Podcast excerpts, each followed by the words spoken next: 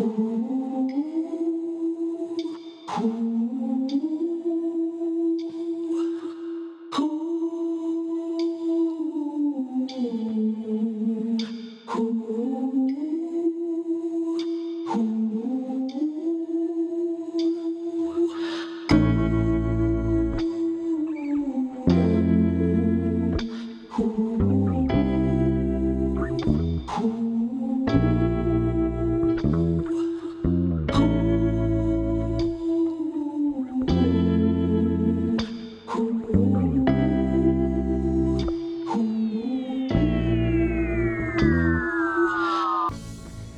ゴールデンウィーク始まりました。コーディーです。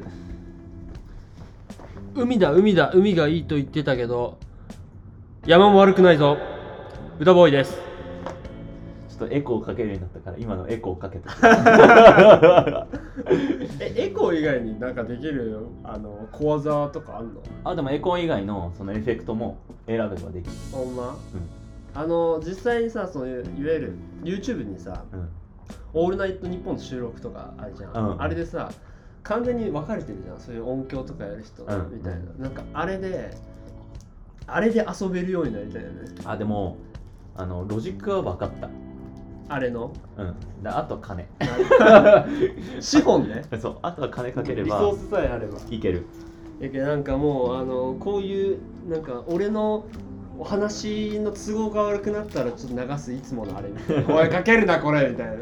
おいかけるなかけるな。だ俺あれもやりたいな。あのオードリーとかみたいにうん。そのみこの撮ってるのをなんかもう一回聞き直す。わかるわかる。なんて音声載せながら聞き直すみたいな。わかる。あの映画でもさ俺パイレーツ・オブ・カリビアンが大好きだったよね。今も好きだけどあれで DVD に本編のディスクと本編流しながら作った人たち脚本家うん。映画監督あと音声とかあと照明とかあの服のファッションとかそういう人たちが入ってそのシーンが流れながら音声はその人たちなのよ。であもうここ大変だったよねとかいやもうあの時あいつとジェフとめっちゃ喧嘩してみたいな。ここのセリフはこうだろいやそれじゃ辻褄合わねえじゃんみたいな話とかがあって、なんかそれがめっちゃ俺好きなんよねメイキングよね。要するに、メイキングあの今「アワープラネットっていうネットフリックスのチャンネルあって俺毎日それ見てんだけど。あオバマのやあじゃない。あれはまた最近のやつ。つそうなの？あれもめっちゃいい。オバマのやつ最近流してんだよ。そう。あれもさよくてなんかそれを見ててそれもメイキングがあるよね。メイキングやっぱそのいい作品ってもうその過程を全部すっぱ抜いてうん。できてるからでも過程の方が大事だって結構俺は思っちゃうタイプだからあのーなんかそういうのもね載せてきてだけど俺らの中でもももしかしたら今度からもっともっとこう今は全部生で撮ってるけど編集とかをするようになったらなんか NG 集的な やつとかもあったら面白いよねとか思っている次第なんですわ。ここあのマサヤ君トイレ行ってんだよねみたいな ということで、速チャンネルタイトルコール行かせていただきます、はい。えー我々のチャンネルはですね、えー人や物にスポットライトを当ててリスナーと共に新たな出会いを作り感動を生むというテーマでやっております、えー、Discord というチャットアプリを、えー使って、えーオンラインのコミュニティも作っています、えー過去のゲストや私たちと交流してみたいという方はぜひご連絡くださいよろしく。よろしくお願いします。よろしく。えーということで、えー102、103の回で、えーもし私たちが会社を持ったらという話をしたんですけれども、えー本日その続きを話していきたいということで、本日も、えーゲスト来ております。ちょっと自己紹介お願いします。はい、皆さんどうもおはこんばんちは。えー前回、前々回かに引き続き登場のマサボーイです。よろしくお願いします。帰れー 帰れおなじみの、おーなじみの。腹立つ髪型毎回でも聞きに来てくれる 優しさ。一生パーマかけるな 同じくワットボーイです。お久しぶりです。お願いします。イエー参上ありがとう本日は我が家にて収録をしておりますということでえっと前回まあさっきコーディが簡単に話をしてくれたように続きあのその続編じゃないけどね。前は、まああのまあ、大統領として、まあ、話がこうトントン派生してじゃ決議ってどういうふうに取るのかとかそういう話にはなったと思うんだけど今度はもう少しあのビジネス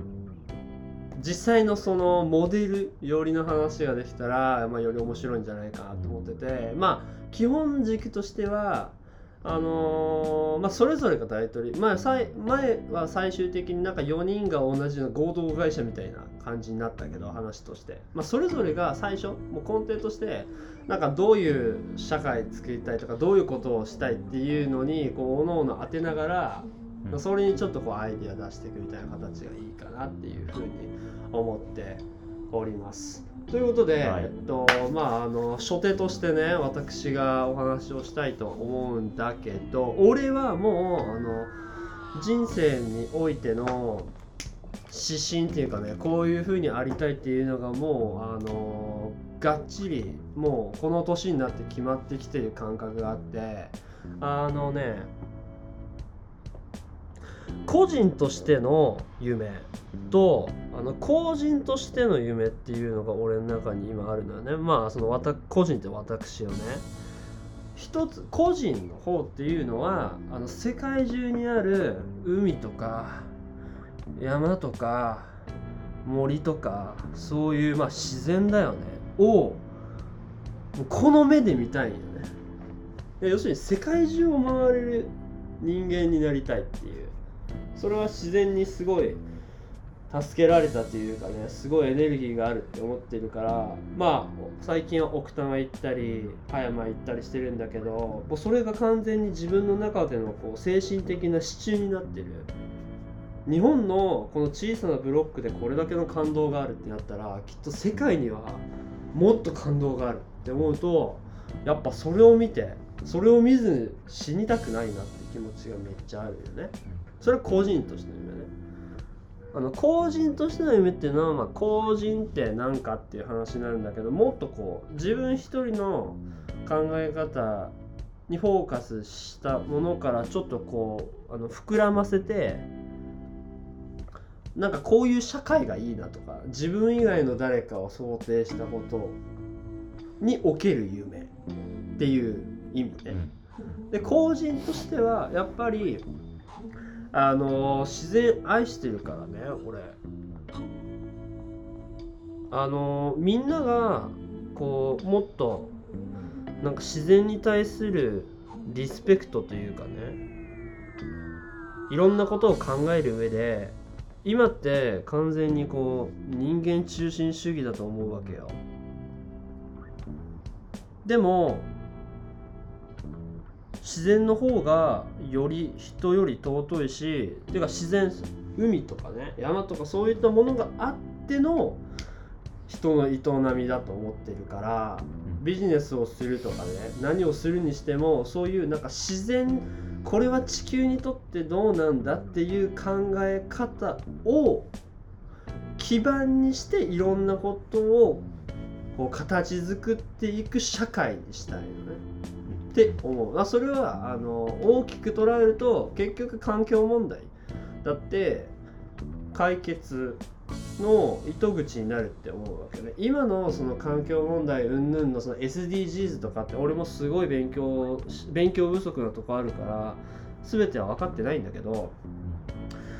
あの結局ビジネスこれ今の潮流だから儲かるからやってるっていうものが多いっていうふうに思うよね。あの LCA の観点で見たら実際はそんなに CO2 削減になってないということとかあるけどでも今ビジネスとしては成立しているからやるとかね。そういうのが多いと思うんだけどそうじゃなくて本当に環境にとっていいことかつに人の社会にとってもいいことっていうのをやっていかないと多分環境問題って本当なくならないし環境が悪くなったらまあ単純に進めなくなるってなったらもう俺たちのその夢が希望があるとか将来ああしたいこうしたいもないわけじゃん。だからあのもうそのしたいことってビジネスがどうだこうだとかではなくてもう完全に新しいこう哲学とか新しい価値観っていうものを作り上げたいわけよ。それが俺の後人としての夢。だから何かビジネスをする上においてもやっぱり俺はそれが基盤になるかなっていうふうに考えてる。でその一つのあの本当全然練ってないけどの一つが、まあ、森の中にオフィスをっていうのを考えたっていうのが俺のまあ骨子。かな。自然中心主義っていうのが俺の、まあ、理念かな。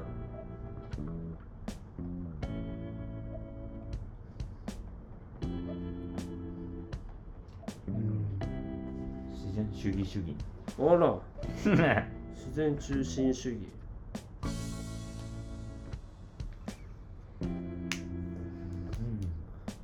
だからそれをなんかこう俺はビジネスにしたいなっていうふうにまあそのビジネスにするっていうのはこう社会にアプローチするための手段だと思ってるのよね、やっぱりその結局経済で回ってる部分って大きいからやっぱそこにこうアプローチできればあのいくら俺がさ「いや自然って素晴らしくて自然っていうのは最高で」って言ってもあのやっぱり人間ってさこう情の部分と理の部分っていうのがあると思うよね。例えば自然美しい自然に癒される自然にエネルギーがもらえるっていうのは情の部分だと思うわけでもやっぱり人は利害関係を考えるからなんか自分にとって利がある。それはお金かもしれないしこう物質的なものかもしれないし安定的何かしらの安定の部分かもしれないしそういう部分この情と利の部分が掛け合わさった時に初めて人は動くっていう。俺は思ってんだよね。だから今は情の部分しかないからこの利としてビジネスを何かしたいっていうのがまあ俺の思ってることでありますわ、ね。じゃあちょっとそれにシナジーがあると思っている私の個人としての、まあ、夢というか、まあ、こういう社会がいいなっていう。話をすると、まあ、前からポッドキャストで言ってる通りあのイケてる大人たちでイケてる子供を育てたいっていうのをずっと考えていてうん。でこの前歌ボーイにそれをもうちょい深く考えてみてっていうお話がいただいたからイケてる大人ってなんだろうってうん。最近ずっと考えてうん。てであの結構パソコンで調べたりしてたんだけど今あの三鷹にある探究学者っていう会社があってうん。施設かな。家の目の前にあ本当に？探究学者。そう探究学者っていう学者って学者？はえっと学び屋で学者。いはい。あのやってるなんか塾みたいなのになってうん。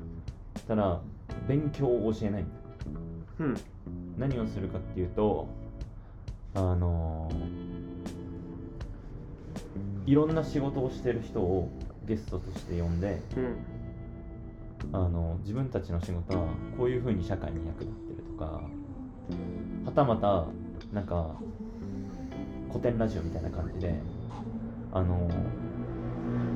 偉人にスポットライト当ててその人を紹介したりだとかうん。その子供に驚きとか感動を与えるっていうテーマで授業を作るっていう会社があってうん。あなんかそれがすごく自分としてなんて言うんだろうな自分の考えてることにすごい近いなっていうふうに思ってそうだからイケてる大人って子供たちになんか驚きとか感動を与えられる人やなって思って。うん。でそういう人たちを集めてね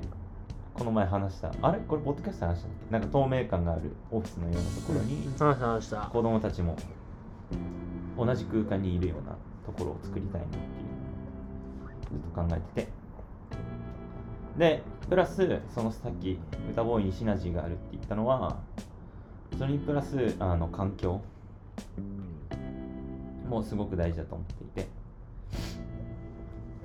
だからそれはあれだね鎌倉資本主義で学んだ3つの資本がその僕の個人の夢を叶えるために必要だと思っていて。一つは経済資本もお金。で今言ったみたいにおイケてる大人。だから社会資本。でプラスその自然の環境資本。この3つの資本を整えていくことが必要だなっていうふうに最近はちょっと考えてましてこんな感じですね。僕の個人のやりたいこと。まあ個人としてはまあ私はまだ海外経験がないのでまあそれをいろんなとこ回りたいっていうのもあるしあとはまあこれは個人の夢だけど、まあ、結構日本は今結構社会ピンチな状況だと思うんで世界から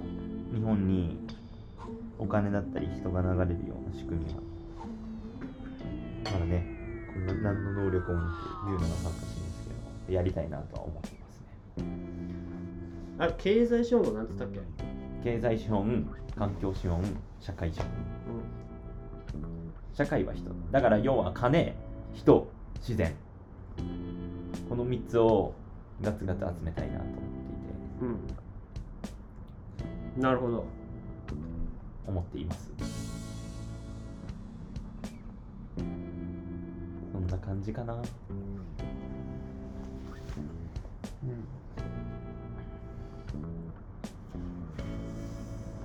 じゃあえっ、と僕マサボーイのどういう社会にしたいかって話。ちょっと全然考えきれてないからどっちかというとこう自分がこうなりたいみたいな夢みたいなとこからこうバックキャスト的にうん。そうするとそれ自分が思い描いてる未来の姿ってめっちゃいいなと思うからそれをじゃあみんなに反映するとこんな世界になるみたいな観点で話すと個人的なあの夢とかこうなりたい像ずっと大学4年ぐらいから持っているのが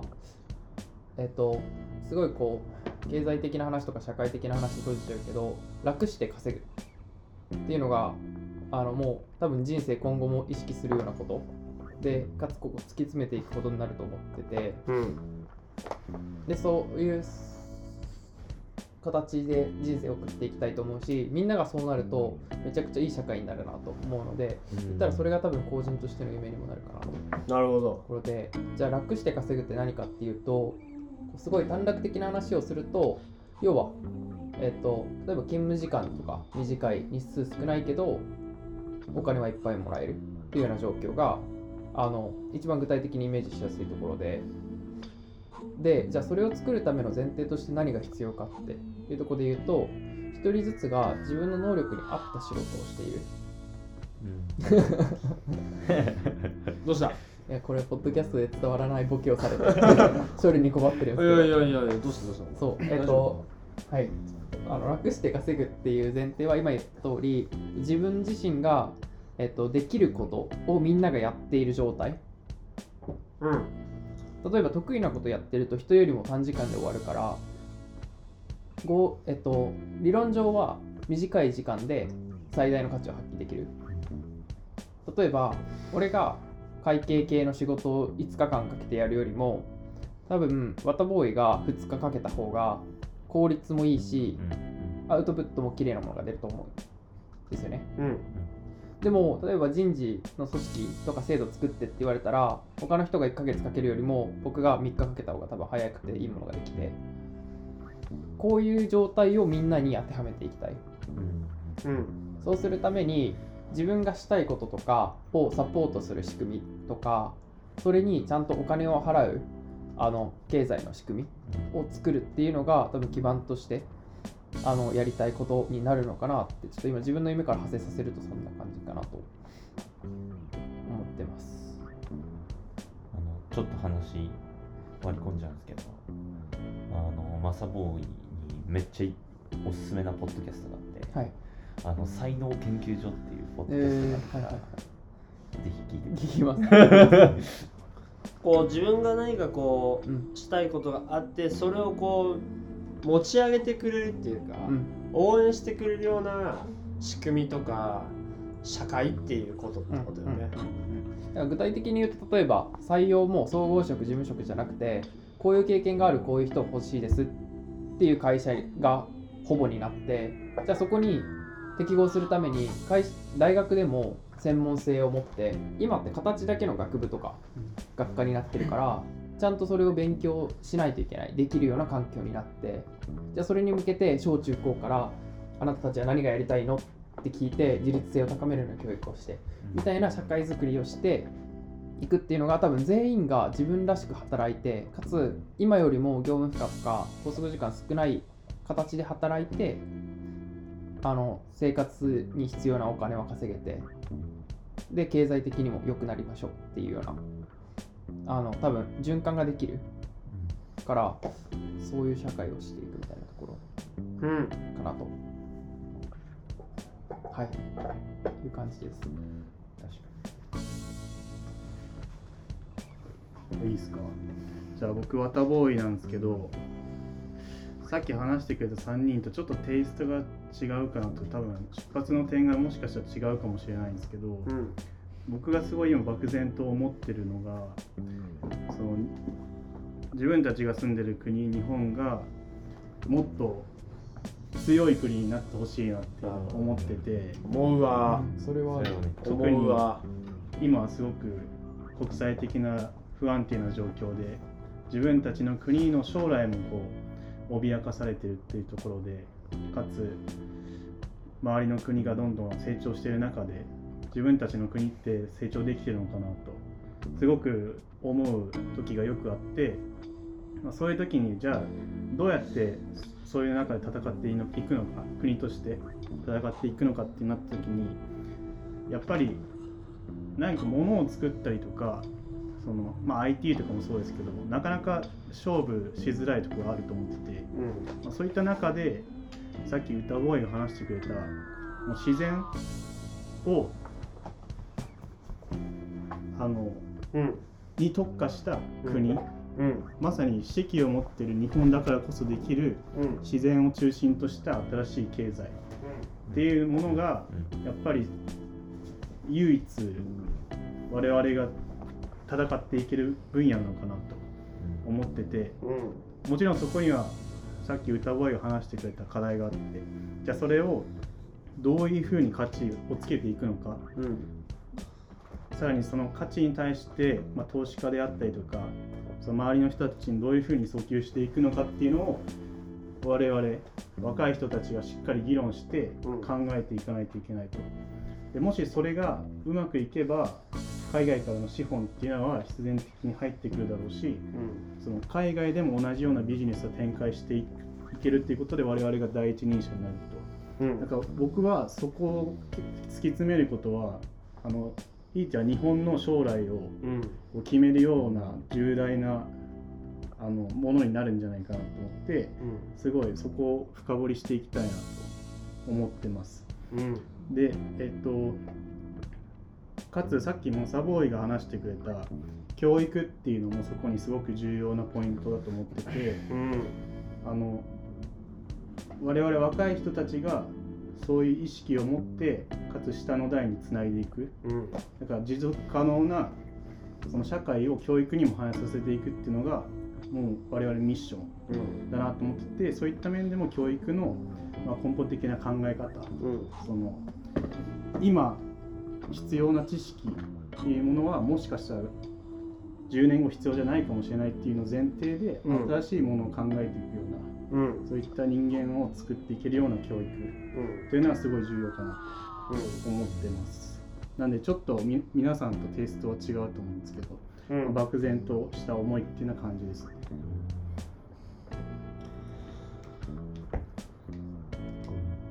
あのあ大丈夫？まあ今パッと 4, 4社4用で出たと思うんだけどなんか俺はもう一つの絵に見えててさこれが。あのめっちゃざっくり言うとそうそう話す順番っていうとまあ俺完全に資本あの自然っていうのが中心に据えてあって自然を問問う、まあ、自然をすごく、まあ、地球っていう環境自体を考えたまあ、社会づくりをねそのかかいあの例えば会計とかねビジネスモデルとかその企業価値とかが環境にどれだけあの寄与しているか環境をどれだけ考慮し考慮しているかかつそれがどれだけ人にいい影響を与えているかっていうのを、まあ、完全にその社会個人だけじゃなくてもうその国とかね世界がそれをもうスタンダードにしてるっていうもう新しいスタンダードよね新しい基準のある世の中っていうのがまあ俺が思ってることでコーディはまあジャンルあえて分けると教育だと思うよね。イケてる大人こういう人さっき言った驚きとか感動を子供たちに与えれる人だと。でそれがこう続いていくつながっていくってことだと思うね。でマサヤのああマサヤでマサボーイだった。マサボーイのまま楽して稼ぐっていうのがバンと出てきたけど自分がしたいことに対するまあサポートがしっかりある社会であり、まあ、その教育から変えていく必要があるよねっていう、まあ、人事のこともそうだけどっていうのがあってもうここは完全にコーディとこの話だけでマサボに対しては完全にこう教育っていう観点が絶対絡んでるはずじゃん。でマサボについてもあの、まあ、国をね豊かにする強くするっていうことで、まあ、自然を軸にしたっていうかんまあ国家戦略とかっていうのは、まあ、俺の完全に共通項があるわけじゃん。で教育もそれにあてがって教育をってなるともうこのワタボーイとマサボーイとコーディに関係することでしょでないし俺の言ったことだって考え方を変えるとか価値観を変えていく新しい基準をってあの完全にもう啓蒙であり教育なわけよね。だからなんかガーッとバッと見た時に俺の第一感はあの完全に新しい価値観とかの喪失だと思うよね。あのだからそこは結構みんながあのやりたいこととかイメージが違えど共通してる部分ではあるんじゃないかなっていう。こう基準新しい考え方とか哲学っていうものをもとにこう作っていくっていうことよねで。具体的に、まあ、俺とかワタボーイはその手段としては自然があってワタボーあわマサボーイからしたらそれがまあ制度とかになるわけであってっていう。でコーディについてはもうそれによる成果物よね。大人だからあのーなんだろうね。非てにあの似て非なるものっていう言葉あるけどその逆じゃないっていうか似てないようで、ね、あのすごく似てることなんじゃないかなっていうふうに俺はまあ聞いて思ったかな。どう？うん。なんかみんなの聞いて。なこれはどうなんですかとかこれについてはどう考えてるんですかとかそういうのある。なんかあどうぞ。あえっと多分今整理してくれた通りで共通項はすごいあるなと思って若干ここが相対この4人で開始するってなった時に議論になりそうだなと思ったので言うと今多分ポイントはえっとさっきの話でさっきコーディが挙げてくれた新鎌倉資本主義の話で言うと多分社会資本を追求していく要は人を追求していく中で環境も絡めていこうみたいな考え方が多分俺とコーディが近くて、うん。で歌ボーイさんとワタボーイのパターンは割とこう環境っていうものがすごい大事でそこが最終そこを良くしようっていうところが割と最終地点にある中であの教育とかしながらこう社会資本経済資本も追求していこうっていうところ。多分最後のゴールが若干違って。うん。そうなった時にどっちを据えるかっていうのも一つポイントになる気がしますがこの辺りお考えは皆さんいかがでしょう？確かに。ちょっと自然中心主義っていうのがどういうものかっていうのをもうちょい詳しく聞きたいですね。それで言うと。なんかまだまだ今マサボーイが言ってくれたみたいに。うん。僕ら僕らがあっての自然みたいな見方になってるってことですよね、そうそうそうそう。どっちも間違いとかではなくて多分どっちを据えるか次第でどっちも多分考えとしては近いけど、うん。最終的になんか意見が割れた時に、うん。どこにオフィス建てる？森の中。だけどみんなが2時間3時間通わないといけなくてプライベートが圧縮されるのか若干街に近くてでもバイオフィリックデザインとかをすごいふんだんに使ってとかっていうなんかちっちゃな意思決定もどっちを柱に据えるかでちょっと影響されるなとかって思って。うん。うん。うんあのね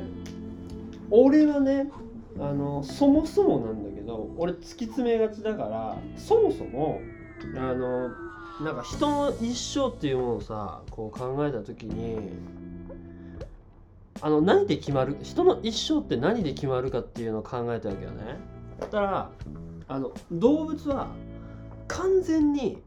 環境の申し子だっていうのが俺の基本的な考え方であるわけよ。あのーまあ俺たちが日本語をこうやって喋るのはさ、まあ、日本っていう国に生まれてその中で生きてきたからね。だからよく言ういわゆる日本の両親日本人日本生まれ日本育ちの日本人の両親から生まれても例えばハワイで生活してたら多分俺たちは英語を普通当たり前のように喋ってるとかね黒人が黒いこととかねそれはその動物人にだけじゃなくて俺山とか最近行くから思うけどあのやっぱその環境に適応するように出来上がるって思うわけよね。でありあのもう一個思うのはやっぱり何をするにもさあのエネルギーだと思うよね俺は。こうどれだけ強いエネルギーをこう生き物として持ってるかっていうので変わる。あのいろんなまあその人間社会的に考えると頭がいいとかね。例えば何かこう人より秀でたものがあるっていうのは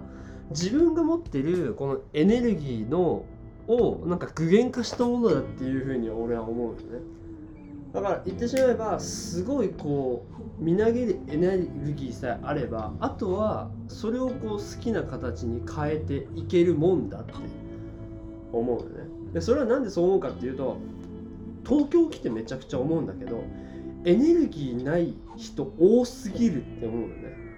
俺は。エネルギーない人が多いというかなんかあのもうあのす覇気がないというかね電車の中とか乗っててももう朝から死んだ顔で乗ってるみたいな。それってさあのエネルギー自分の中で湧いてないんだと思うよね。でそれは何でかなっていうのを考えた時に一つは東京っていう環境がエネルギーを生む場所じゃなくてエネルギーを消費する場所だっていうふうに俺は思ってる。ねそれは体感としてね。でそういうのを自分も感じててまあ一番の発端は江ノ島だったけど海とか山とかそういった自然に触れるようになってまあ俺はエネルギー湧いてきたんよね。それは自分でエネルギーを生むことができなかったからそういうエネルギーのあるもの、まあ、場所に環境ねにエネルギーをもらったっていうすごい強烈な実感があるよね。それは留学してフランスに行ってた時とかアフリカ行って全く自然がない環境で2年間生活してた。まあ俺だからより感じることかもしれない。その時その時の俺っていうのはまあ留学経験のあるマサボーイワタボーイもあると思うけどやっぱりその場所にあったというかその場所に沿った人間になってたと思うよね。今日本で生活してる2人とドイツにいたマサボーイ。オーストラリアにいたああワタボーイだマサボーイ。じゃ多分絶対違うはずだよね。ということはエネルギーが一番生む環境を作る。っていうそこに身を作ること。あと身を置くことっていうのがあの人生を進める上で最も大事だと思うわけよね。それはあの自分だけじゃ変えれないものとかどうしようもならないものとかっていうのはあると思ててそれがやっぱ環境だと思うよね。ということは社会全体がそこにフォーカスをまずすべきだよねってその後でその人生がどうだ自分の将来こうしたいというかそういったものがあると思うわけね。あのまあウクライナのこととか言うとやっぱ戦争してる状態でそういうなんか自分の人生は将来こうしたいとかねなんか夢がどうだとか言ってる場合じゃないと思うけどね。それはやっぱ環境に左右してるんだと思うよね。自分の中で。だからあの話をこう整理すると環境というものが人の一生というかその人格もその将来の行く末云々も決めるっていう前提のもとだったらエネルギーを一番生む環境っていうのを作る。そして身を置くってことが大事だよね。じゃあ今世の中にある環境というもので最もエネルギーのあるものって何かなって言ったら俺は自然だと思う。うん。だから自然ってすごく大事なものであって自分たちのエネルギーを生む場所でもあると俺個人は思ってるからそれをみんなに分かってほしい。感じてほしいってことよね俺は本当にそれがいいって誠心誠意で思ってるからそれをもってすればみんなの人生もっと良くなるんじゃない？ないし社会も良くなるんじゃない？自然を尊ぶようになれば環境問題にも寄与するんじゃない？だったらいい未来残せるんじゃないっていう上意味でお金とかその出出世とかね。社会的ステータスがどうだこうだっていうこう人間が考えた枠の中でどうこうっていうんじゃなくてまずは環境を最もエネルギーを生む俺の家庭の中でね自然を考えて物事を進めようよ社会作ろうよっていう考え方なわけね。だからあの掃除でねマサボーイの質問に対しての俺の回答はあのさっきの車うんぬんって話あったけど俺は2時間3時間かけてでも自然優先であるべきだっていうふうに思う。でもやっぱり今の社会の形っていうのがあるからこう大きな変容とかっていうのはやっぱ反発があるしそんなすぐには変えれませんよ。それ当然だと思うね。だから俺の言った理想その自然が中心だっていうことと現実のギャップがあるわけよね。それを埋める。でその埋めるっていう過程の中にビジネスチャンスっていうのはあるんじゃないかなとも思ってるのね。でありあの俺が思ってるのはその手段の一つは IT 技術だっていうふうに思ってる。めっちゃ今思いついたこと言っていいですか？あの僕もせ歌ボーイの話聞いてて、うん。すごいこうなったらいいなと思ったのがあって、うん。このエネルギーとあと人間中心主義と自然主義主義中心主義の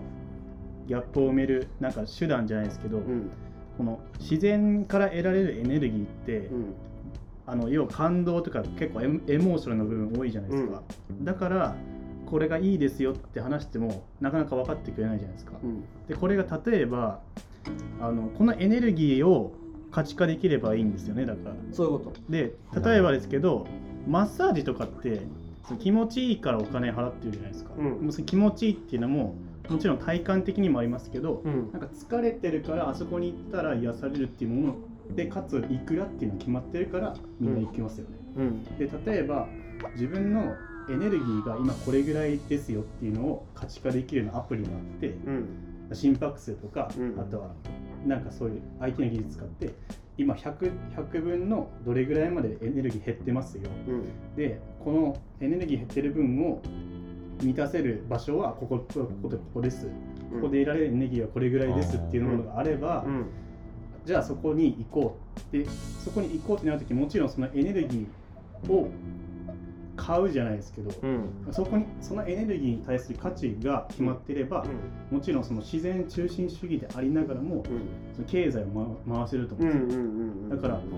なんかそのそこに行ったらいくら払ったらエネルギーこれぐらい買えるみたいな。うん。なんかちょっと金の亡者みたいな言い方になりますけど、うん。自然から得られるエネルギーっていうのを数値化できるような技術をまず見つけて、うん。でかつ、えっ、と、なんていうんですかね、それがひいてはもちろん人間とか国のためになると。うん。だからオフィスをじゃあ2時間、3時間離れる場所に置くっていうのも、だってそれぐらいのエネルギーとしての価値がある場所だったら、もちろん2時 ,2 時間、3時間払ってでも行くよねっていうような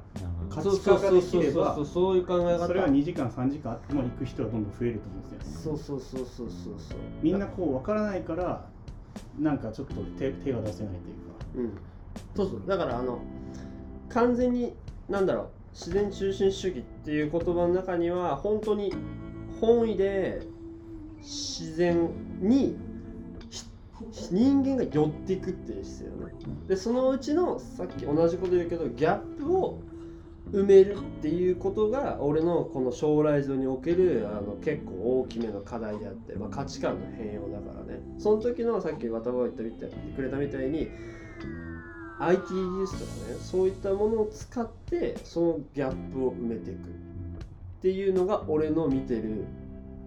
見考えてる未来像。だからあの未来俺の描いてる本当の理想の未来の中では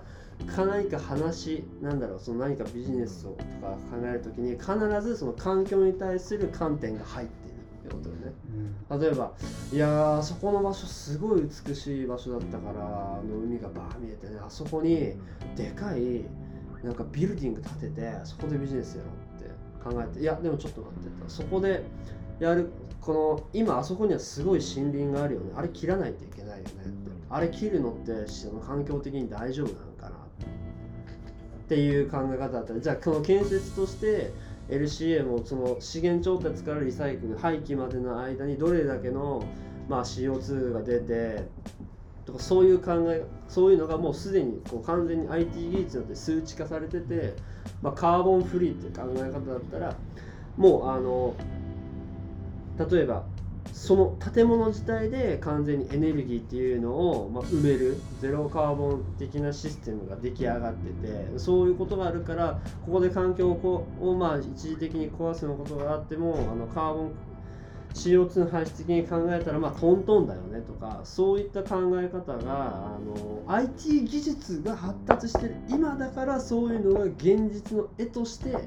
かける次元になってきてるって思うよね。だからそういった IT 技術とかいろんな考え方とか物の喪失というものの全てが自然を守るとか自然に寄り添うための手段に行ってほしい。うん。あらゆるエネルギー。がエネルギーをもらってるんだからそれを返す。うん。っていうこう考え方だよね。それがあればこう地球というものは美しく残っていくんじゃない？って思ってる俺としては、っうん。ていうのがあるかな。う、ん。ワタボーイがなんかその国を強くっていうことについて不自然っていうのが出てくるのが俺めっちゃう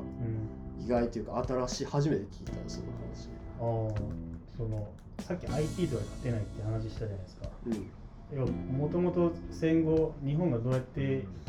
こう這い上がってきたかってものづくりじゃないですか。そうそうそう。ものづくりからその IT にシフトしていくときにまず出遅れたと。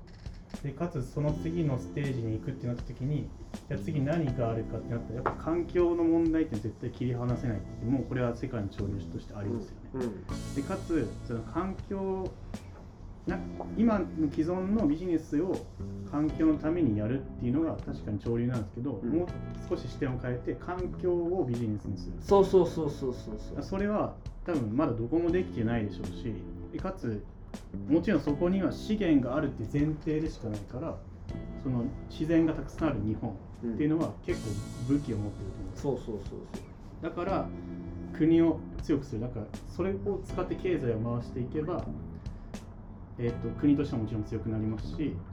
日本発信であればもちろんそのなんか海外からもお金が入ってくると。うん。それめっちゃ面白いと思っててなんか今ちょっと妄想したのが、うん。なんか地方になんか自然ポイントみたいなのがついてて。うん。で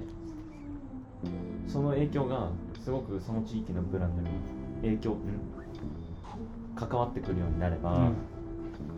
そのさっき言ったみたいにこの建物を建かる建てるのにあすあの自然ポイントが下がっちゃうから、うん。もうちょっと考えてから進めるとかその地域に住んでる人たちがこう自分たちのあのポイントどんどん上げていきたいよねっていうのでなんかこうボランティアの活動が活発になったりとかそうなってくればより自然中心主義に近づいてくると思うし、なんかそこの可視化みたいなのが本当にできるんだったらうんちゃんと公平な。そう。もともとできできないものって前提じゃないですか。自然はなんか無限にあるものっていうイメージだけどでも実際無限じゃないですしそこには絶対に有限の価値があるんです。でその有限の価値をどうやって見出すかっていうのを我々考えないといけなくて。うん。でその価値っていうのは例えばお金かもしれないしうん。またお金とは別の価値かもしれないでもその新しい価値を見つけて世界に発信できた国があればそこは間違いなく今後の世界の潮流モレもの第一人者になりますし、うん。なんだったらもう結構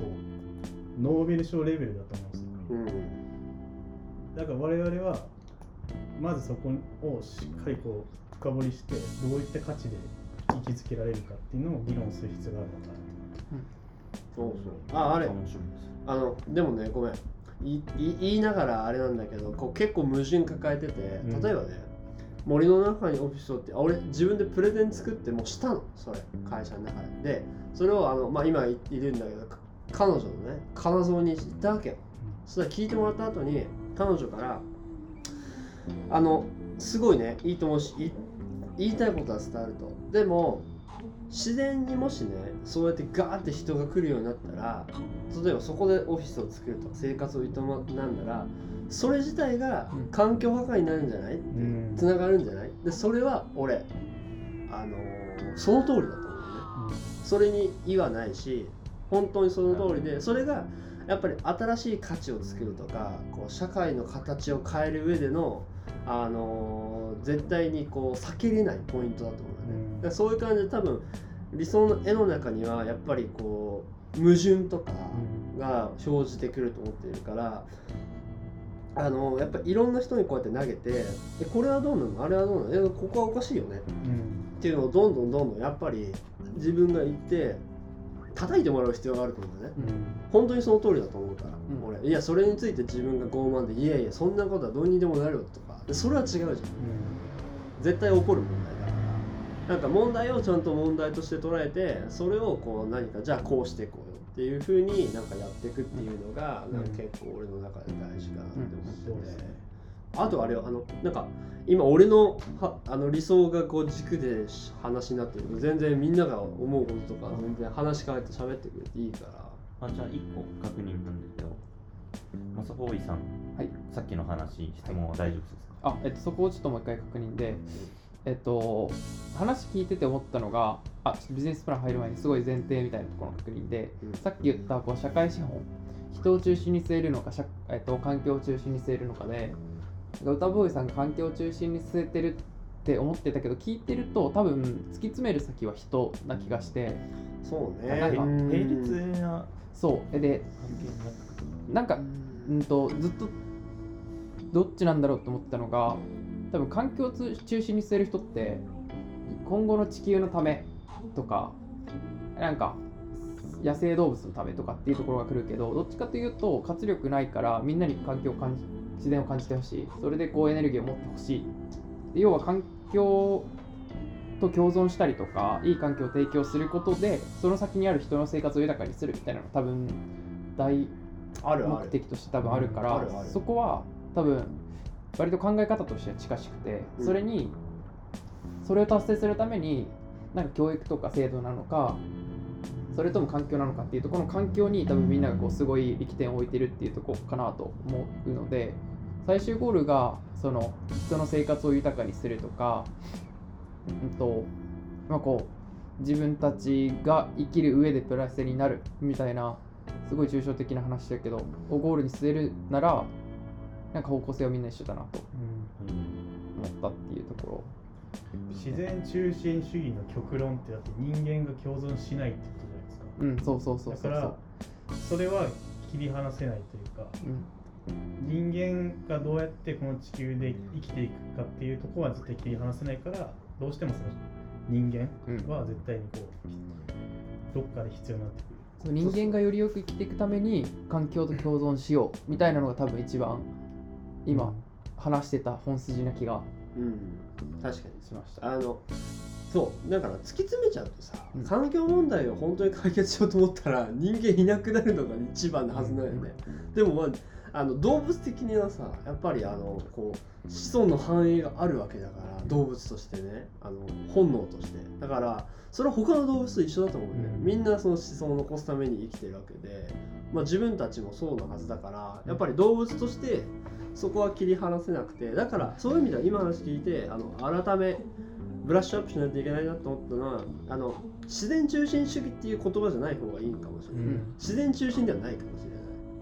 でも少なくとも言えるのは今の社会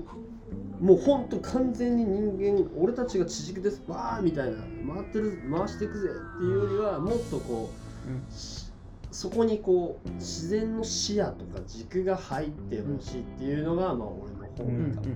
それの方がもしかしたら聞いた人があーってなる気は。確かに。そういう意味ではもうなんか気分はあれだよね。あ